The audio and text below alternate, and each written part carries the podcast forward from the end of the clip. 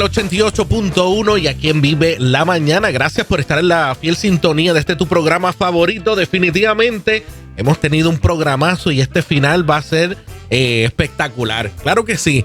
Eh, tenemos a la doctora Sonia Navarro con nosotros eh, y viene con un segmento espectacular. Cuénteme, doctora. Hola, qué bueno poder conectar con tanta gente hermosa que se conecta a Inspira 88.1 FM en las mañanas. Estamos en Vive la Mañana y fíjense que quiero que todas las mamás que están por ahí, que ya entregaron a sus niños, a sus niñas, a todo el mundo, a sus sobrinos, a, su, a los amiguitos, porque pasa eso también, Esteban, que de momento no vamos en la guagua con solo nuestros hijos, vamos con los amigos de nuestros hijos, más los amigos de los amigos de los amigos.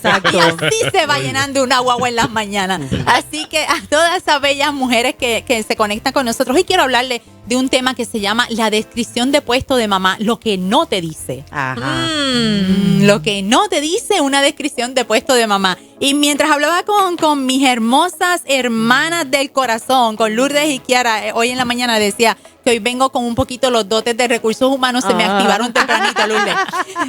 Mire, es bueno. porque mientras estaba trabajando este tema y quise compartir con ustedes un post, esto que, que lo puse en las redes y lo vamos a compartir también por aquí para que lo puedan ver, es que de momento en esta descripción de mamá, Kiara, eh, no te incluye ser perfecta. No está incluido ser perfecta. Pero sí nos incluye, y, que, y les estoy compartiendo por ahí la foto, eh, pero sí te va a incluir amarla y ser su mamá. Y, y les comparto unas fotos o cosas de, de mi hija Grace porque eh, de alguna forma cuando nosotros estamos criando, especialmente las hijas, lo he dicho aquí antes, es una de las relaciones más complicadas para trabajar en la familia. Eh, desde el punto de vista como mediadora de conflicto, debo decirles que es uno de, las- de los casos que más pudiésemos estar trabajando adicionar al matrimonio cuando no nos entendemos bien, es la relación de madres con hijas. Es una de las más complicadas. ¿Y por qué será? Porque tenemos ese hemisferio derecho, todo uniéndose, todo le damos sabor, emoción, sentimiento, pensamiento. Ah, lloré, estoy feliz, estoy Ajá, triste, tengo coraje. Y entonces imagínense cuando estamos desarrollando ese carácter en nuestras hijas. Algo que pasa es que alguien da luz, Lourdes, y rápido decimos, eh, lo, desde que salió de la barriga lo amé para siempre. Ah. Pues, pues sí, lo amaste, pero ¿sabes qué? Más que eso, yo creo que es un desarrollo de la capacidad amorosa la que tenemos que trabajar. Es un desarrollo. ¿Por qué? Porque en la descripción de puesto de ser mamá no incluye ser perfecta, pero incluye amarla. Pero Amén. amarla, Esteban, tiene que ver con un desarrollo que yo tenga que establecer a nivel de capacidades de lo que significa amor para mí. Así que eh, una de las cosas que más hemos visto en relaciones de madres con hijas es cuando mamá llega frustrada y me dice, soy un caos como mamá. Soy un caos como mamá, yo siento que lo he hecho mal, Sonia, yo siento que no he avanzado en este tema, yo creo que yo esto me quedé en lo que viví y en eso he estado, entonces yo veo a fulana, fulana y ahí es que yo me detengo, que ahora cuando me dicen, Cuando yo veo a fulana, la comparación. Wow. Porque si bien es cierto que nosotros siempre vamos a buscar un modelo a Claro. quien seguir o una persona y, de- y decimos, aprendo tanto de ti y yo creo que esto es un aprendizaje, un proverbio chino que dice que nosotros estaremos aprendiendo toda la vida y que lo aprendido se irá con nosotros para siempre, Ajá. ¿verdad? Pero bueno, cuando yo estoy pensando en eso, yo me quiero referir en esta mañana a esa porción bíblica que, nos- que nos dice que todo lo que es bueno, honesto, amable, eso está en la descripción de puesto de una mamá. Que empecemos en lo verdadero, que pensemos en lo justo, en lo noble, en lo de buen nombre. Eso ya lo cargamos en la descripción de puesto de una mamá. Hay unos requisitos y es, ¿sabes qué? Solamente amarla. Es el requisito. Lindo. Eh, el proceso se va a dar, ¿por qué? Porque va a haber una mayordomía de carácter, pero es importante que salgamos de la comparación.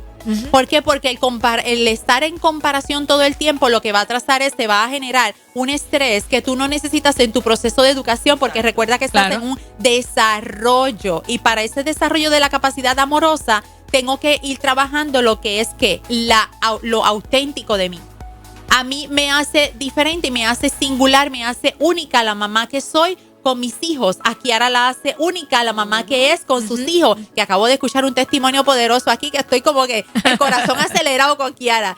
Que Lourdes le, le hace auténtica la capacidad de, de amar, que Esteban te hace la capacidad de amar auténtico con tus hijos. Cuando nosotros entendemos que es singular, que no tengo que comparable, Claro. ya yo me quito un peso de encima. Así que estas cosas no te hablan en una descripción de puesto, pero es que nunca van a estar. No debería estar la comparación en una descripción de puesto de mamá. No debería estar en, una, en una descripción de puesto de mamá el yo intentar hacerlo mejor y mejor. ¿Por qué? Porque vas a entrar en una falsedad que en algún momento vas a encontrarte con lo que tienes de frente, que es tu realidad. Así que estoy en lo que es íntegro versus lo que puede ser falso. ¿Qué busco? Ser íntegra y, ser íntegra significa que sabes que mamá no se la sabe toda. Y si mamá vivió en un proceso de niñez, el cuento de mamá trae abandono, trae rechazo, no, por, no porque haya querido, sino por el trabajo, lo que hablábamos hace un rato atrás en el otro tema, sino porque eh, la mamá mía tuvo que irse a trabajar y yo me crié sola. O yo tuve que empezar en la vida eh, de momento trabajando todas las cosas para mí sin ningún tipo de apoyo. Pues cuando yo he vivido eso, y yo lo traigo en mi paquete y tengo a este niño, a esta niña que quiero crecer, que quiero ayudar, pero yo estoy viviendo desde el abandono, yo voy a arrastrar esa transferencia. Sin duda. Ahorita hablábamos de esa transferencia, de que yo estoy pues, extendiendo y cuando yo hablo de extender, yo tengo que mirar ese punto donde puedo tener el caos, pero no puedo llegar al punto de ebullición donde todo explota y yo me quede con la escoba en la mano. Y aquí quiero que, que me escuchen las mamás. No puede pasar que nosotros no tengamos el autocontrol. Hay, hay cinco autos que yo siempre he tratado de caminar con ellos. Es un proceso, por eso hablé de desarrollo de la capacidad de amar, que es el autoconcepto, que es el, auto, el autodesarrollo precisamente, la autoevaluación, la autoestima y el autocontrol. Y todo el mundo le encanta vivir a veces desde el autocontrol y decir, no, yo tengo todo en control, mis hijos me dicen todo. Mire, sus hijos no le van a decir todo. Y no siempre vamos a hacer las cosas, eso no es real. Y no siempre vamos a hacer las cosas correctas con nuestros hijos. Por eso les hablo de que no hay perfección.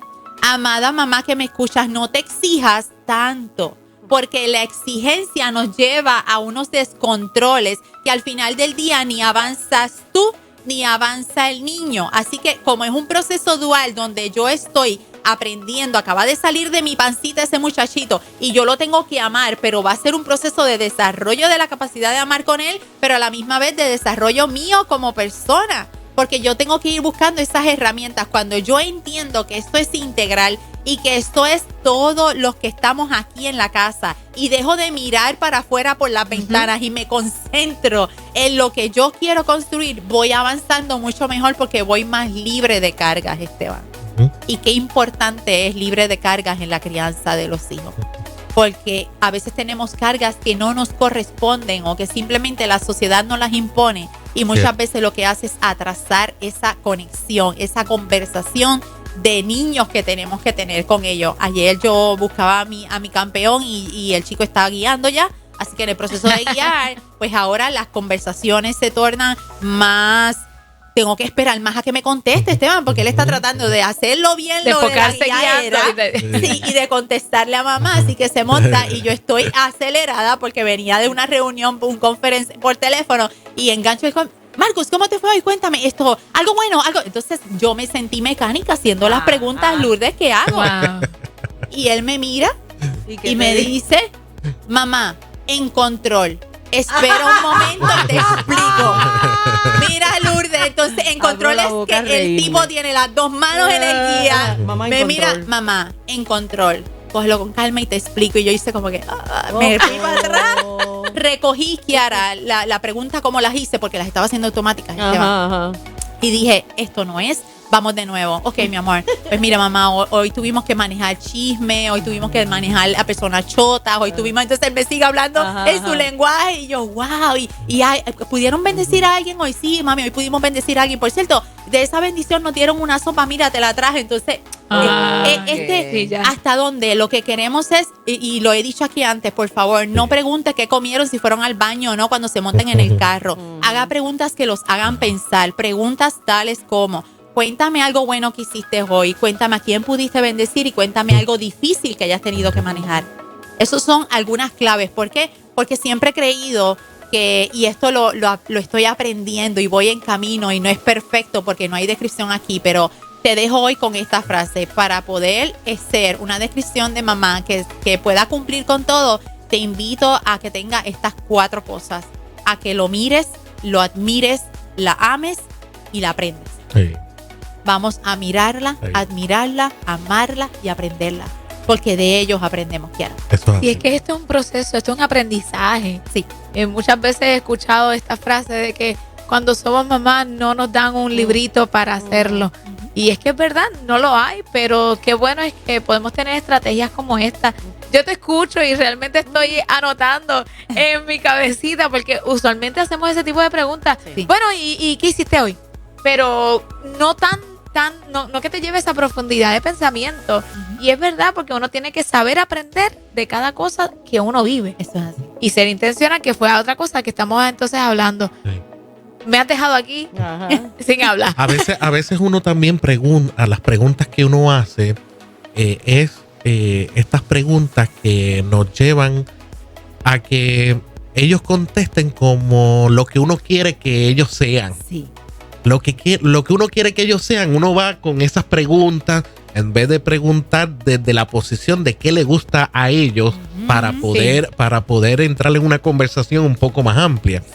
Eh, y eso de eh, qué- cuál es la música que estás escuchando, qué es lo que, eh, eh, cuáles son tus gustos, para uno saber y uno, a lo mejor, mucha gente y los hijos también pa- le pasan, no quieren este tipo de conversación, no le gusta porque papá lo que va es a decirle o mamá, eh, no, esto no, es esto, aquello, Sí. sin eh, entrar en este diálogo. ¿Qué, me, ¿Qué nos conviene? ¿Qué te Sí. conviene? Sí. Entonces, es a veces como que uno entra en esta conversación, lo que yo quiero que tú seas, eh, en vez de déjame ver qué es lo que te gusta para poder entrar en una conversación más amplia y más lógica también, que hoy en día estos jóvenes eh, son Y algo, muy lógicos. y algo importante dentro de esa descripción de puesto, Esteban, escuchándote hablar, es que debe haber una cláusula que diga que no seas retórico con los muchachos. Ay, ay, ay, Sí, ay. Sal sí, del sí, protocolo, sí. porque si Cierto. le haces preguntas muy Uh, protocolares no te van a contestar. lee. No, no, no. Esto, la única forma de poder entender su lenguaje va a ser escuchando desde su lenguaje. Cierto. Y eso incluye el yo no incluir el mío, o sea, tengo que empatizar y cuando yo empatizo yo me bajo a, a su proceso de vida.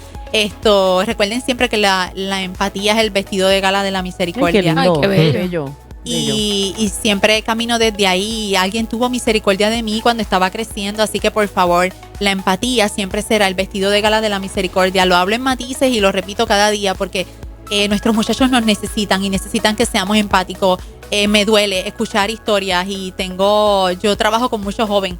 Y, y me duele cuando a veces me dicen, quiero hablar contigo. Y cuando lo que vienen a decirme, oye, tuve una bronca con mami, no, no pude manejarlo esto, cómo hago esto y, y, y abrazarlo. Lo- nuestros muchachos lo único que necesitan es que los abracemos, amemos a los jóvenes, ven- vamos a bendecirlos. Ayer yo escribí acerca algo de la educación y la generación de cristal. Vamos a enseñarles que se tienen que educar, que más que que más que el, ay bendito, no, no quiero, vamos a impulsarlo, tienen que pasar un poquito de trabajo, pero que tú estés ahí presente, Claro. que estés a la vanguardia de lo que Claro. quizás la estrategia va a ser diferente de cómo aprenden, Kiara, pero tienen que aprender algo. Así es. Y yo tengo que impulsarlos a que, a que caminen hacia allá. Así que, mamá, papá, que estás ahí, no te canses de sembrar, vas a cosechar en bien, pero por favor, desde una empatía que hable al corazón de tus hijos. Amén. Amén. Amén. Bueno, así damos por terminado este segmento que hoy ha estado tan nutrido. Esto ha estado bien gordo, bien intenso. Usted repase todos los segmentos, los recursos hoy yo no sé qué tuvieron, pero vinieron hoy virados. Vinieron hoy a, a tirar bomba. Como los soldados de Jesús, que cada uno de ellos son y representan. Nosotros eh, tenemos una edición mañana, viernes, que está igual de intensa que esta. Comparta. Para nosotros es tan importante el poder ofrecer todo lo que estamos haciendo, pero también tener respuesta. Como siempre le damos gracias a la familia de Teleadoración a través del canal Liberty 76, canal 76, a través de Liberty y eh, a través de todas las plataformas a las que podemos llegar a usted. Cada uno de nosotros tiene una agenda personal. Esta noche yo voy a estar precisamente